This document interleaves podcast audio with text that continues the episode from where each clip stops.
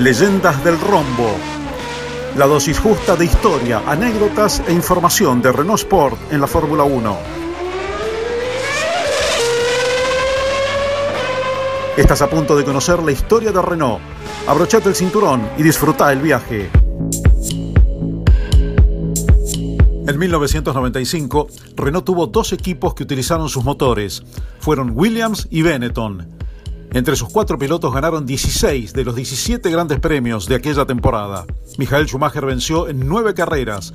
Su compañero en Benetton, Johnny Herbert, ganó dos, mientras que en Williams, Damon Hill se impuso en cuatro y David Coulthard en la restante.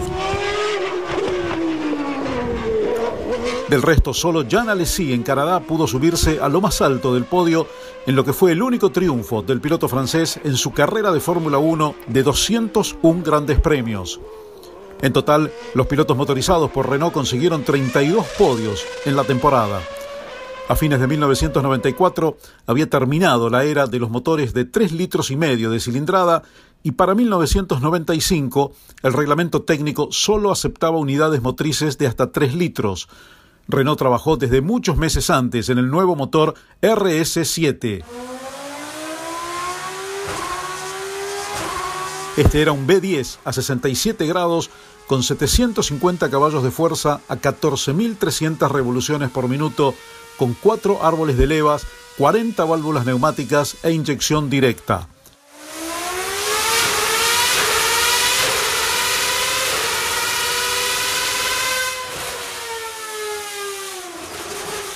La disputa por el título tenía como favoritos a los dos equipos, Williams y Benetton. Los ingleses habían sido campeones en 1992 y 1993, mientras la marca italiana logró la corona en 1994 con Schumacher, pero el título entre los equipos quedó ese año para Williams.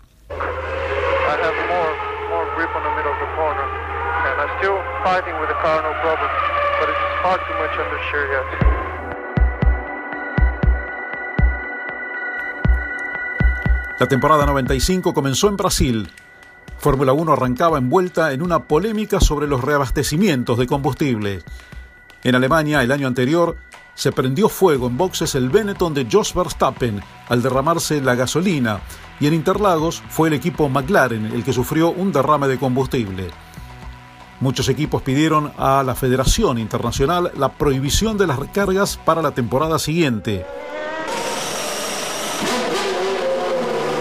En aquel Gran Premio de Brasil, Benetton debía detenerse tres veces en boxes mientras Williams podía hacerlo solo dos. Tenía alguna ventaja en ese punto. Para colmo, Hill había conseguido la pole con Schumacher detrás.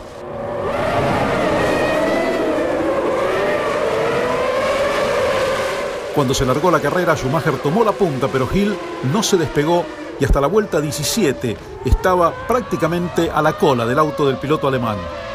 Schumacher se detuvo en el giro 18 y Hill en el 21. Cuando volvió a pista estaba dos segundos delante de Michael Schumacher. Diez vueltas más adelante se rompió la suspensión trasera izquierda del Williams de Damon Hill y Schumacher quedó con el camino libre para su primera victoria del año. Dos semanas más tarde, en el Gran Premio de Argentina, que regresaba al calendario luego de 14 años de ausencia, Damon Hill se tomaría la revancha y vencería claramente, logro que iba a repetir también en la tercera fecha en el Gran Premio de San Marino. Las dos carreras siguientes, España y Mónaco, quedarían en poder de Schumacher y su Benetton Renault, con lo que el campeonato hasta ese momento mostraba a Schumacher como líder con 34 puntos y segundo Damon Hill con 29.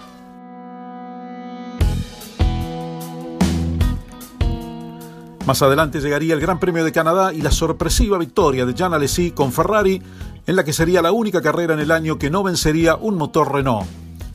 Hill tuvo un problema con la bomba hidráulica y Schumacher lideraba con 32 segundos de ventaja sobre Alesi hasta que a 12 giros del final un problema eléctrico en la selectora de cambios lo retrasó.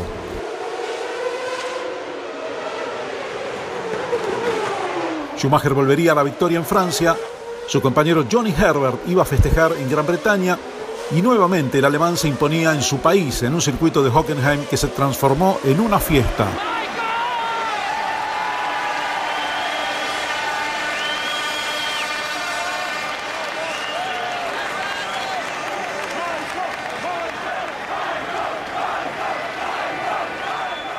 Recién en Hungría pudo volver al triunfo Damon Hill, aunque su alegría no duró demasiado, ya que Schumacher iba a ganar en Spa y Johnny Herbert se anotaría su segundo triunfo del año en Monza. Ya en Portugal, David Coulthard iba a vencer por única vez en la temporada y en el Gran Premio de Europa en Nürburgring, Schumacher iba a ganar su segunda carrera en territorio alemán en el año. Los dos grandes premios siguientes iban a definir los títulos. En una semana habría dos carreras en Japón. La primera en Aida como Gran Premio del Pacífico y la segunda en Suzuka, el tradicional Gran Premio de Japón.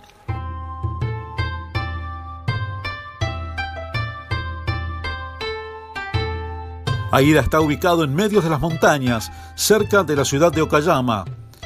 En 1994 se había corrido allí por primera vez con victoria de Schumacher.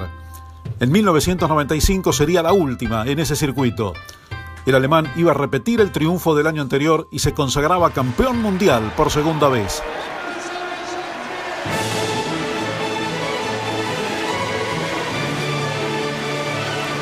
Por su parte, Suzuka ya era una de las mejores pistas de Fórmula 1 y entregaba otra victoria de Michael Schumacher que servía para consagrar a Benetton Renault como campeones del mundo.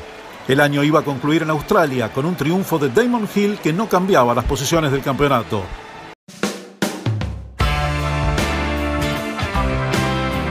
Los cuatro pilotos que corrían con motores Renault ocuparon las cuatro primeras posiciones al final de la temporada y como les conté al comienzo, ganaron 16 de los 17 grandes premios de 1995. A esa altura, Renault había vencido en Fórmula 1 con grandes campeones. Alain Prost logró nueve triunfos con el equipo oficial, Ayrton Senna ganó cuatro veces con su Lotus Renault, Mansell y el propio Prost fueron campeones con Williams Renault y ahora Michael Schumacher se sumaba a la lista con su título mundial con Benetton Renault.